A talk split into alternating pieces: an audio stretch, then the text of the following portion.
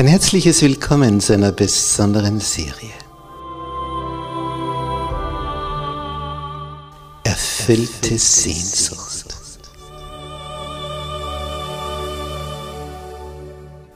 Die Welt der Bibel.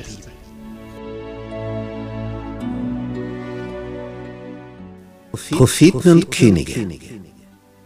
Macht und Ohnmacht.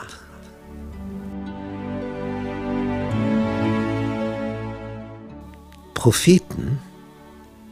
Ja, was ist das? Was ist ein Prophet?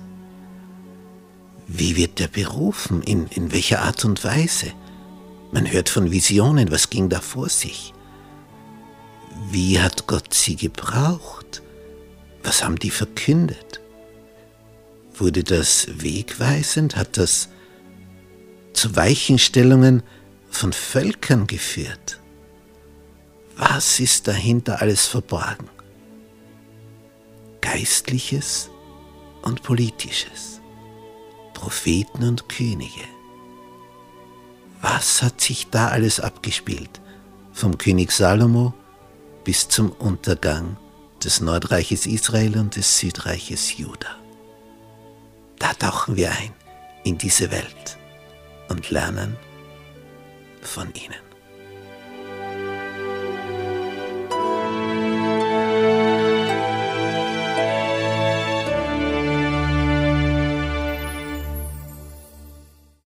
Gnade sei mit euch und Friede von Gott unserem Vater und dem Herrn Jesus Christus.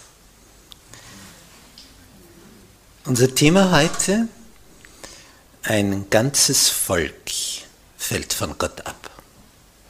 Und dazu begrüße ich auch herzlich all unsere Zuseher im Internet. Im ersten Königsbuch Kapitel 14 finden wir ab Vers 1 folgenden Text. Zu der Zeit war Abia, der Sohn Jerobeams, krank.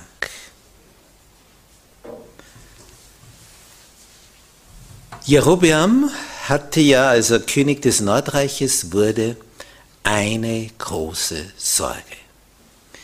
Ihm fehlte ja die Hauptstadt in seinem Königreich, denn durch die Teilung war Jerusalem im Südreich und blieb natürlich weiterhin dort die Hauptstadt und dort war der Tempel. Und er hatte in seinem Nordreich kein richtiges Zentrum. Und wir sehen, dass die ersten Könige des Nordreiches so herumprobieren. Nehmen wir das als Hauptstadt oder diesen Ort oder jenen. Und es dauert eine Weile, bis sich Samaria als Hauptstadt herauskristallisiert. Und das ist zu dem Zeitpunkt noch nicht der Fall. Und er hatte dann zwei Heiligtümer errichtet, eins an der Grenze zum Südreich, eins an der Grenze nach Norden hin, damit, wenn seine Bevölkerung irgendwo hingeht, um anzubeten, bei einem seiner Heiligtümer vorbeikommt und dann gar nicht mehr weitergeht.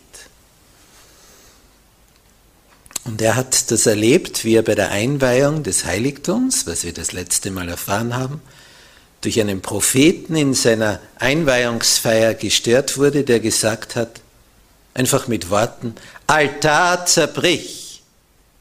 Und er ist zerbröselt. Und das hätte ihm natürlich in seinen Gedanken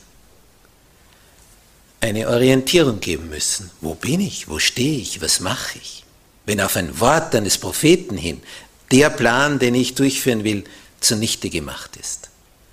Aber er tat trotzdem weiter, denn es heißt am Ende von Kapitel 13 in diesem Königsbuch, das heißt zwei Verse davor von dem, was wir jetzt gelesen haben, 1. Könige 13, Vers 33, aber nach diesem Geschehnis kehrte Jerobeam nicht um von seinem bösen Wege, sondern bestellte wieder Priester für die Höhen aus allem Volk, Wer da wollte, dessen Hand füllte er, und der wurde Priester für die Höhen. Denn er hatte ein Problem, dass er nicht genug Leviten dafür gewinnen konnte. Die wanderten alle ins Südreich ab. Jetzt wer immer Priester werden wollte, dem füllte er die Hand, das heißt, dem bezahlte er dafür. Und dies geriet zur Sünde dem Hause Jerobeams, so dass es zugrunde gerichtet und von der Erde vertilgt wurde. Und wie ging das jetzt vor sich? Der Kronprinz wird krank. Nun, wenn uns irgendetwas erschüttert, dann das, wenn jemand ernsthaft erkrankt, der uns sehr nahe steht. Das ist der Kronprinz. Wenn der König weiß, seine Tage sind gezählt, so wie das im Leben ist, die Jahre gehen dahin und irgendwann kommt der Abschied, der irdische. Aber da ist ja ein Kronprinz. Der ist die große Hoffnung. Und genau der wird jetzt sterbenskrank. Und zwar so sterbenskrank, dass man merkt, jetzt, jetzt geht es wirklich dem Ende entgegen. Und jetzt wird der König nervös. Hochgradig nervös. Jetzt hätte er so gern ein Wort eines Propheten. Und er erinnert sich wie damals, Jahre zuvor, er dem Propheten Ahir von Silo begegnet ist und wie der seinen Umhang genommen, ihn zerrissen hat in zwölf Teile und ihm zehn Teile gegeben hat. Damals regierte noch König Salomo. Und ihm wurde damals verheißen, wenn du Gott treu bist, wird es dir an keinem Sohn fehlen, der nach dir regieren wird. Aber was ist jetzt? Er war Gott nicht treu und der Kronprinz ist jetzt im Sterben. Jetzt erinnert er sich, wenn du treu bist, wird es dir nicht an einem Sohn auf dem Thron fehlen. Jerobeam, der König, würde zu gern Ahia von Silo aufsuchen, den Propheten, aber er hat Angst. Große Angst. Und wenn ein Mann Angst hat, wen schickt er dann in den Kampf? Seine Frau. Die hat natürlich auch Angst. Aber er bietet ihr etwas an. Vers 2 in Kapitel 14. Und Jerobeam sprach zu seiner Frau, der Königin, Mache dich auf und verkleide dich, damit niemand merkt, dass du Jerobeams Frau bist, und geh hin nach Silo. Siehe, dort ist der Prophet Ahia, der mir zugesagt hat, dass ich König sein sollte über dies Volk. Und unter gewissen Bedingungen war der Segen verheißen. Segen ist ja nicht ein Zufallsprodukt. Segen kommt dann, wenn wir auf Segenswegen uns bewegen. Weichen wir ab von den Segenswegen, ist der Segen weg. Es ist nicht irgendwas Übernatürliches, was herabschwebt, nur weil ich sage, bitte, bitte, bitte. Sondern er möchte uns Segen geben, indem der Höchste uns sagt, auf welchen Wegen Segen zu finden ist. Und gehst du diese Wege, dann kommt der Segen. Gehst du sie nicht, kommt er nicht. Ja, und dann sagt er, was sie noch mitnehmen soll.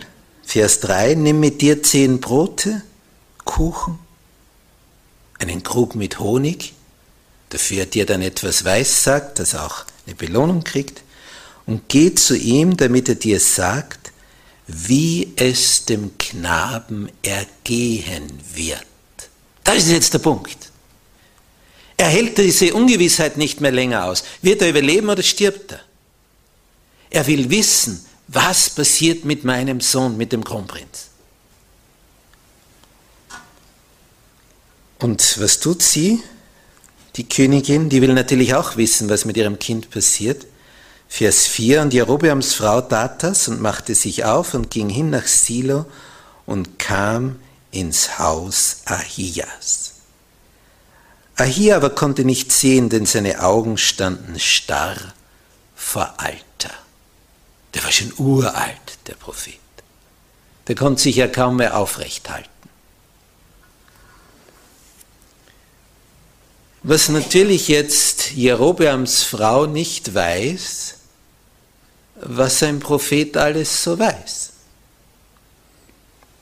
Denn sie klopft verkleidet als arme Bauersfrau an diese Tür. Und dann hört sie von drinnen, sie ist verkleidet und er sieht nichts mehr. Und sie klopft. Und dann hört sie die Stimme, Komm herein, Königin. Da erhöht sich die Pulsfrequenz. Komm herein, Königin, hat er gesagt. Warum verstellst du dich? Warum stellst du dich fremd? Jetzt wusste sie, bei wem sie ist.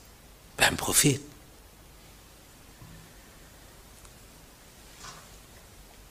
Und was jetzt an Botschaft kommt, haben wir ab Vers 6. Als aber hier das Geräusch ihrer Tritte hörte, wie sie zur Tür hereinkam, sprach er, Komm herein, du Frau Jerobeams, warum stellst du dich so fremd? Ich bin zu dir gesandt als ein harter Bote. Da merkt sie, wie der Boden unter ihren Füßen weich wird, wie alles schwammig wird. Ein harter Bote. Das heißt, jetzt kommt eine Botschaft, Jetzt kommt es ganz hart. Ihr Sohn ist im Sterben. Sie können sich schon ausrechnen, was jetzt kommt.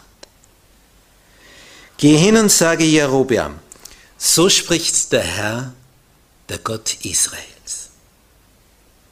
Ich habe dich erhoben aus dem Volk und zum Fürsten über mein Volk Israel gesetzt, damit es klar ist, wer Jerobeam zum König gemacht hat. Der Höchste, er setzt Könige ab und setzt Könige ein. Und weiter Vers 8, und ich habe das Königtum von Davids Hause gerissen und dir gegeben. Du aber bist nicht gewesen wie mein Knecht David, der meine Gebote hielt und mir von ganzem Herzen nachwandelte, dass er nur tat, was mir wohlgefiel. Wer die Bibel kennt, fragt sich, stimmt das?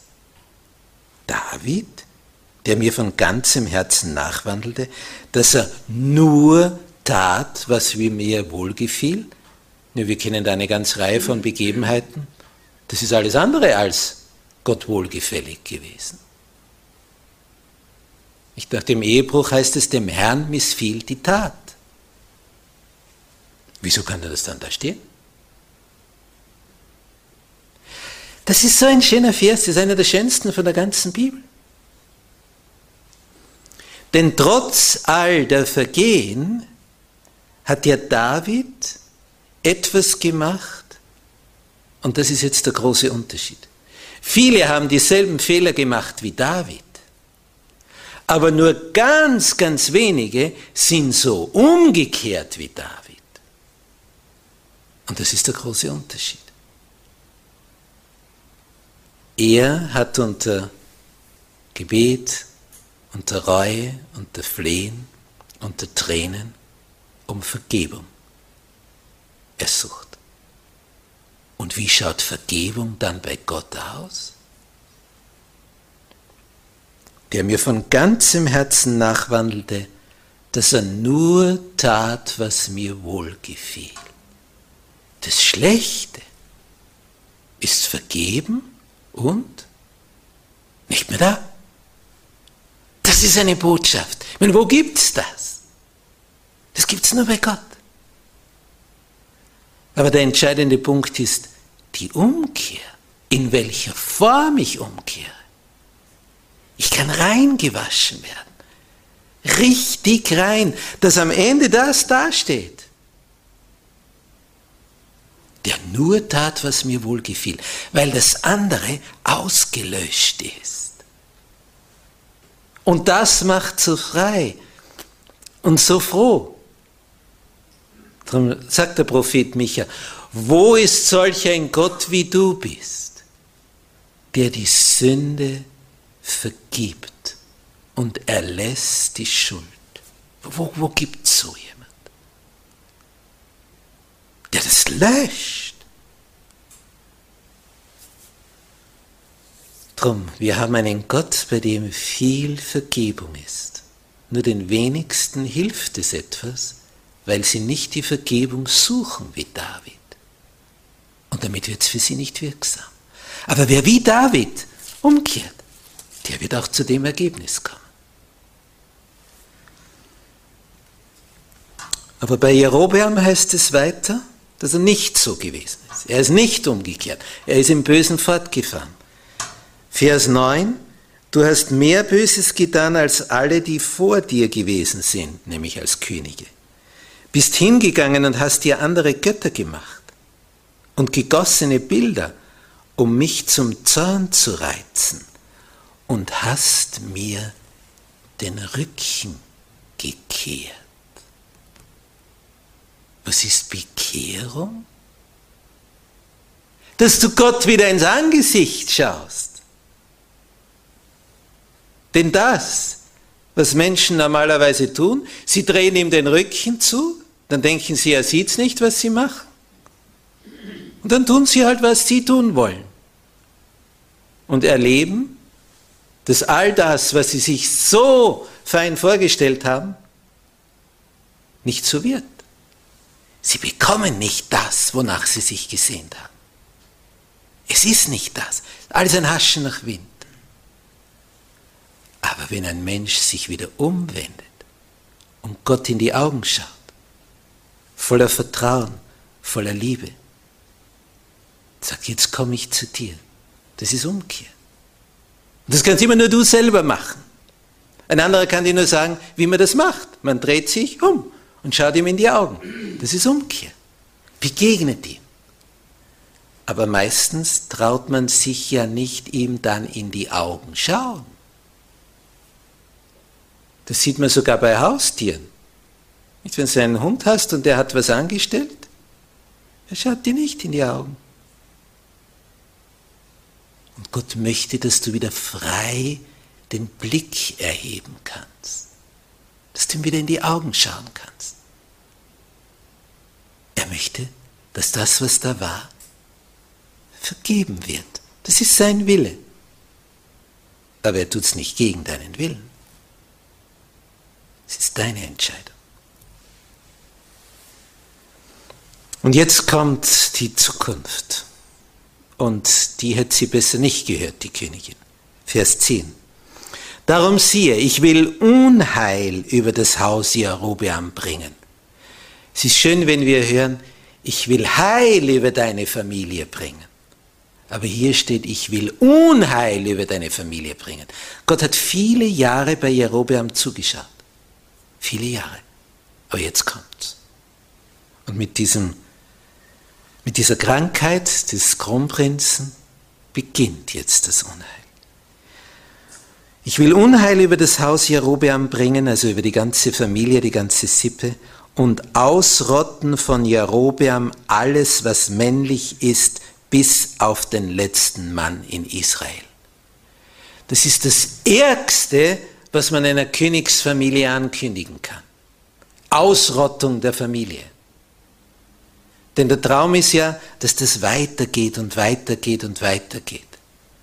Nicht so wie die Habsburger in Österreich, das dann 600 Jahre hindurch so schafften, mit einer Unterbrechung. Da war mal zwischendurch eine Frau der männliche Nachkomme, Maria Theresia. Aber man hat das als Königsfamilie dann so gemacht, dass das trotzdem gilt. Weil sonst hat es niemand gegolten, aber bei den Habsburgern schon. Man war ja die Kaiserfamilie. Und es heißt hier weiter, und ich will die Nachkommen des Hauses Jerobeam ausfegen, wie man Unrat ausfegt. Müll. Bis es ganz mit ihm aus ist. Wer von Jerobeam stirbt in der Stadt, den sollen die Hunde fressen. Wer aber auf dem Felde stirbt, den sollen die Vögel des Himmels fressen. Denn der Herr hat's geredet. Man muss sich das so vorstellen. Es kam Warnung über Warnung zum König. Und er hat Warnung über Warnung ignoriert. Und das ist so wie das Wasser, bei einem Staudamm hinten steigt. Es steigt. Aber du merkst nicht viel davon, weil auf der anderen Seite ist die Mauer. Aber hinten steigt das Wasser, bis es drüber geht. Oder der Damm bricht. So mache dich nun auf, heißt es in Vers 12, und geh heim. Und wenn dein Fuß die Stadt betritt, wird das Kind sterben. Ich denke, die hatte es nicht eilig heimzukommen. Die weiß jetzt nicht, was sie tun soll. Geh heim und wenn dein Fuß die Stadt betritt, dann stirbt dein Sohn, der Kronprinz. Vers 13, und es wird ihm ganz Israel die Totenklage halten und sie werden ihn begraben. Denn dieser allein von Jerobeam wird zu Grabe kommen, weil der Herr, der Gott Israels, etwas Gutes an ihm gefunden hat im Hause Jerobeam. Da komme ich jetzt auch nicht ganz mit. Der stirbt in seiner Jugend. Warum?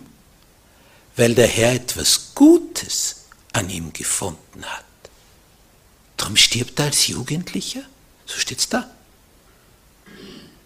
Ja, was ist daran gut, wenn du als Jugendlicher stirbst? Hier ist nämlich die Zukunft angekündigt worden. Und die Zukunft ist eine einzige Katastrophe für diese Familie.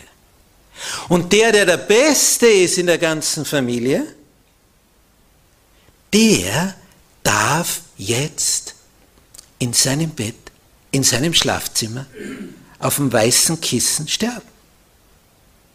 Denn alle anderen, die werden ganz anders umkommen von der Familie. Er ist der Einzige, der ganz normal, ruhig stirbt und ins Grab sinkt. Tod als Geschenk. Ganz eigenartig. Geschenk. Der wird aus dem Verkehr gezogen, damit er all das Böse nicht sehen muss, was dann über die Familie hereinprasselt, damit all das, was da an Katastrophen kommt, ihn nicht trifft. So sieht Gott Dinge. Jemand stirbt, weil der Herr etwas Gutes an ihm gefunden wenn irgendwo eine Katastrophe ist, dass ein junger Mensch stirbt, ist unsere erste Frage, oh, ja, warum das? Was ist da los?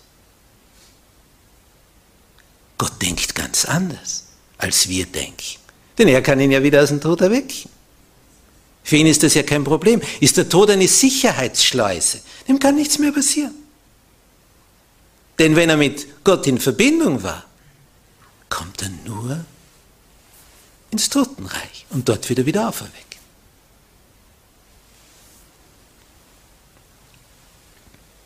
Und es wird schon vorausgesagt in Vers 14, der Herr aber wird sich einen König über Israel erwecken. Der wird das Haus Jerobeam ausrotten, wie es heute ist. Vers 17. Und Jerobeams Frau machte sich auf. Wir sehen sie, wie sie schleppenden Schrittes nach Hause geht mit dieser harten Botschaft. Sie ging heim und kam nach Tirza, das war damals die Hauptstadt. Und als sie auf die Schwelle des Hauses kam, starb der Knabe. Exakt so, wie es vorausgesagt war. Exakt so. Ist genau eingetroffen. In Vers 20 lesen wir, die Zeit aber, die Jerobeam regierte, sind 22 Jahre. Und er legte sich zu seinen Vätern und sein Sohn Nadab wurde König an seiner Stadt. 22 Jahre gab ihm der Herr als König. 22 Jahre hat Gott zugesehen. Und dann was vorüber. Diese Geschichten über die Könige sind sehr lehrreich, weil man sieht, wie Gott sich bemüht, dass ein Mensch auf den richtigen Pfad kommt. Aber nicht für ewig, schaut dazu. Es gibt immer ein Ablaufdatum. Nur das weiß der Betreffende noch nicht. Aber jetzt, durch seine Frau, hat es der König erfahren. Und er ist immer noch nicht umgekehrt. Das war so gewissermaßen der letzte Warnschuss vor den Bug. Das ging trotzdem weiter. Wenn man jetzt so die Königsbücher liest, so wechselt der Bericht einmal Südreich, einmal Nordreich, einmal Südreich, einmal Nordreich. Was ist dort für ein König? Was ist da für ein König? Zwischendurch kommt es zu Begegnungen zu Kriegen, zu Auseinandersetzungen, zu Bündnissen. Und es wird beschrieben, was tut sich im Nordreich bei den Königen, was tut sich im Südreich bei den Königen.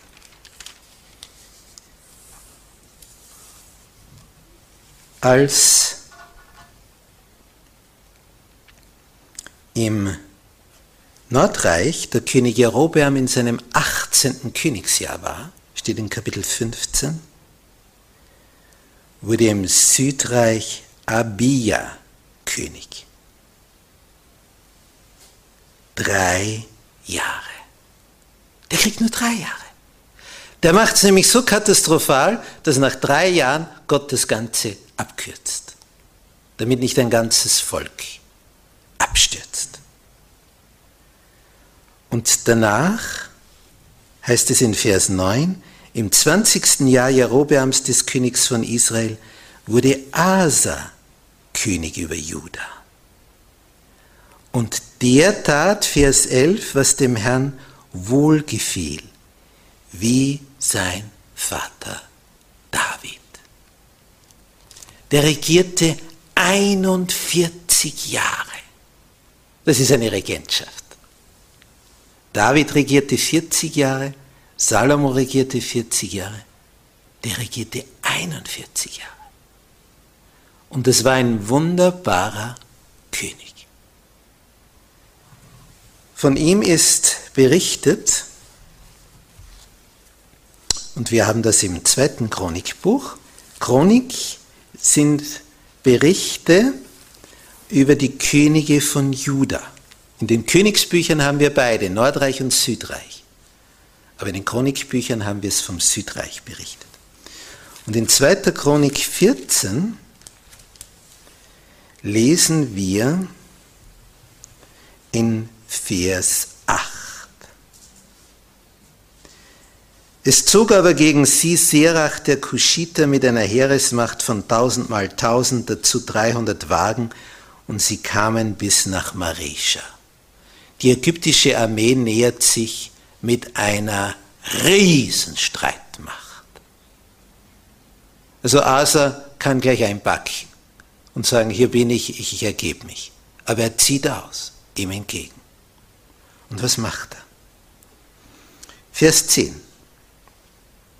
Und Asa rief den Herrn, seinen Gott an und sprach, Herr, es ist dir nicht schwer, dem Schwachen gegen den Starken zu helfen. Hilf uns, Herr, unser Gott denn wir verlassen uns auf dich und in deinem Namen sind wir gekommen gegen diese Menge. Herr, du bist unser Gott. Gegen dich vermag kein Mensch etwas. Er ist chancenlos. Aber mit Gott wagt er es. Und dann steht, und der Herr schlug die Kuschiter vor Asa und vor Juda sodass sie flohen. Wir erleben immer wieder in diesen Ereignissen dieser Königsgeschichten, kaum ein König kommt davon, dass nicht irgendwann eine Riesenarmee vor den Toren auftaucht. Und die Ergebnisse sind höchst unterschiedlich. Und es zeigt sich, dass die, die vorher schon, bevor die Gefahr kam, ein enges Verhältnis zu ihrem Schöpfer hatten, die können dann auch auf ihren Schöpfer vertrauen und hoffen, dass er ihnen hilft, wenn die Gefahr kommt. Andere wurden dann auf einmal ganz fromm, wenn die Feinde die Mauern bedrohten. Aber dann war es meistens schon zu spät. Hier ist eine Übermacht und sie wird geschlagen. Und dieser Asa reformiert. Alle Götzenbilder entfernt. Was immer irgendein König an Verkehrtem gemacht hat, er reformiert, reformiert, reformiert. Aber im 36. Jahr seiner Herrschaft, das haben wir in Kapitel 16 des zweiten Chronikbuches, kommt der König vom Nordreich zum Kampf, Bruderkrieg. Und der kommt bis nach Rama. Und das ist nur mal ein paar Kilometer von Jerusalem entfernt. Und der nimmt diese Stadt ein und baut sie als Festung aus, gewissermaßen vor der Haustür. Weil zehn Kilometer ist nicht mehr viel. Um von dort aus dann den Angriff auf Jerusalem zu starten. Asa hat schon 36 Jahre regiert, exzellent regiert. Und jetzt ist er zehn Kilometer von ihm entfernt, der Feind. Jetzt kriegt er weiche Knie. Bis jetzt hat er alles mit Gott geregelt und gemacht.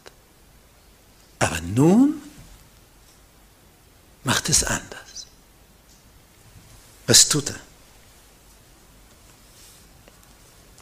Vers 2. Aber Asa nahm aus dem Schatz im Hause des Herrn und aus dem Schatz im Hause des Königs Silber und Gold. Man kann auch sagen, er hat den Tempel geplündert. Alles, was er an Silber und Gold findet, rafft er zusammen, räumt den Tempel aus und sandte zu Ben-Hadad, dem König von Aram, der zu Damaskus herrschte, und ließ ihm sagen, es ist ein Bund zwischen mir und dir, zwischen meinem und deinem Vater. Darum schicke ich dir Silber und Gold dass du den Bund mit Baascha, dem König von Israel, aufgibst, damit er von mir abzieht. Ja, und das hat funktioniert. Und man könnte sich denken, siehst du, mit Geld geht doch alles, mit Silber und Gold. Vers 7. Zu der Zeit kam der Seher Hanani zu Asa. Ein Prophet taucht auf. Was sagt er? Der kommt zum König von Juda. Weil du dich auf den König von Aram verlassen hast und nicht auf den Herrn. Das ist jetzt der Punkt. Er meinte mit Silber und Gold Schutz erkaufen zu können. Du hast dich nicht auf den Herrn verlassen, obwohl er das schon erlebt hat, wie das funktioniert. Und weil du dich nicht auf den Herrn, deinen Gott, verlassen hast, darum ist das Heer des Königs von Aram deiner Hand entronnen. Hatten nicht die Kuschiter und Libyer, und jetzt wird auf das vorige angespielt, eine große Heeresmacht mit sehr viel Wagen und Reitern? Doch der Herr gab sie in deine Hand, da du dich auf ihn verließest.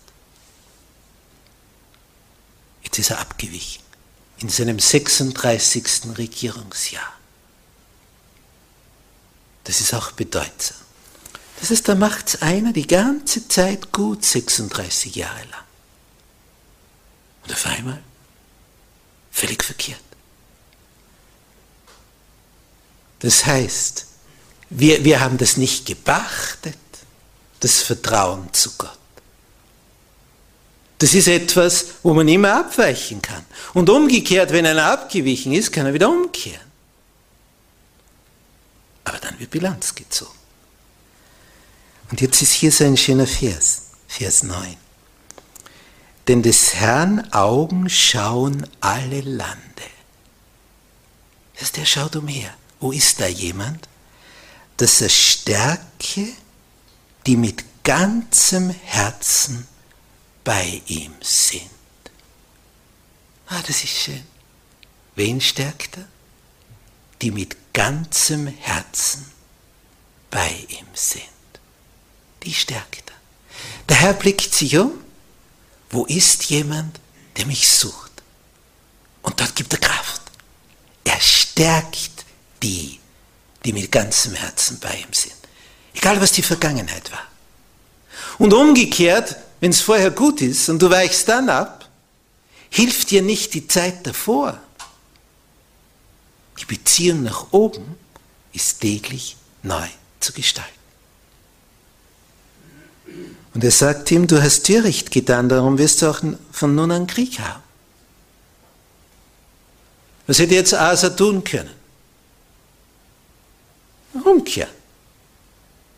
Was macht er? Vers 10. Aber Asa wurde zornig über den Seher, über den Propheten und legte ihn ins Gefängnis, denn er grollte ihm darüber. Denn der Prophet hat gesagt, du wirst ein Dummkopf. Du hast dich auf Menschen statt auf Gott verlassen. Das ist so böse. Und er meint, wenn er den Propheten einsperrt, dann wird es gelingen. Äußerst kurzsichtig gedacht. Ja, und was erfahren wir dann noch von ihm, die letzten fünf Jahre seines Lebens? Vers 12. Asa wurde krank an seinen Füßen im 39. Jahr seiner Herrschaft, das ist also drei Jahre nach diesem Ereignis. Und seine Krankheit nahm sehr zu. Gott will ihm etwas sagen. Und was macht er? Und er suchte auch in seiner Krankheit nicht den Herrn, sondern die Ärzte. Das könnte man wohl über Tausende und Abertausende schreiben. So legte sich Asa zu seinen Vätern und starb im 41. Jahr seiner Herrschaft. Zwei Jahre war er krank, dann war er tot. 36 Jahre fein regiert. Dann macht er einen kapitalen Fehler. Dann wartet Gott drei Jahre, dann wird er krank. Und dann hat er noch zwei Jahre. Was wohl über unser Leben so ein Jahr dann steht. Wo ein kapitaler Fehler war, was dann passiert, was dann geschieht. Es hat ein König, der so feine Reformen durchgeführt hat, am Ende total versagt. Bergab kann man auch gehen. Oder bergauf, je nachdem. Nun, jetzt blicken wir noch ins Nordreich. Da war es genauso, wie Gott vorausgesagt hat. Der Sohn Jerobeams wurde getötet von einem seiner Heerführer, eine neue Dynastie entstand und die Könige regierten mitunter nur Monate, einer nur eine Woche. Es ging bergab im Nordreich. Und dann kam einer an die Macht, mittlerweile war Samaria die Hauptstadt geworden, der heiratete eine Prinzessin aus dem Nachbarland, keine Israelitin. Und diese war nicht nur Prinzessin, sondern sie war auch Priesterin in Phönizien. Und sie betete Baal an und die Astate. Gibt ja immer männliche und weibliche Gottheit. Und sie hat, als sie hier Königin wurde in Israel, von Ahab geheiratet wurde, den Götzenkult von Phönizien mitgebracht nach Israel. Sie hat gleich eine ganze Schar von 850 Götzenpriestern mitgenommen. Muss man sich vorstellen. 850 nimmt sie von Phönizien mit in die Hauptstadt. Und jetzt wird dieser Kult ausgebaut. Baal gibt Regen. Baal lässt alles gedeihen. Baal schenkt Fruchtbarkeit. Baal gibt uns den Segen. Und der König macht voll mit. Das ist eine richtige Powerfrau, die organisiert, die krempelt das ganze Land um. Leider für eine falsche Sache. Mit einer unwahrscheinlichen Energie. So etwas hat Israel noch nicht gesehen. Und ihr Bestreben ist es, Israel so in der Religion zu festigen, in der phönizischen, dass das noch besser etabliert ist als in Phönizien. Und das gelingt ihr. Ein ganzes Volk fällt von Gott ab. Ein ganzes Volk. Und wie soll man das aufhalten? Und dieser Götzenkult, der hatte natürlich auch tiefe, tiefe moralische Verfehlungen, denn dieser Tempelkult war gleichzeitig bei dieser Form eine Art von Prostitution, wo Tempelhuren waren, mit denen das Volk verkehrte, damit der Acker fruchtbar ist. Und das Ergebnis war furchtbar. Aber Gott in seiner Liebe hat etwas vor. Er lässt nicht einfach alles völlig untergehen. Er zeigt dem Volk noch einmal auf, worum es geht. Und er schickt den machtvollsten Propheten des Nordreichs. Darüber das nächste Mal mehr. Amen.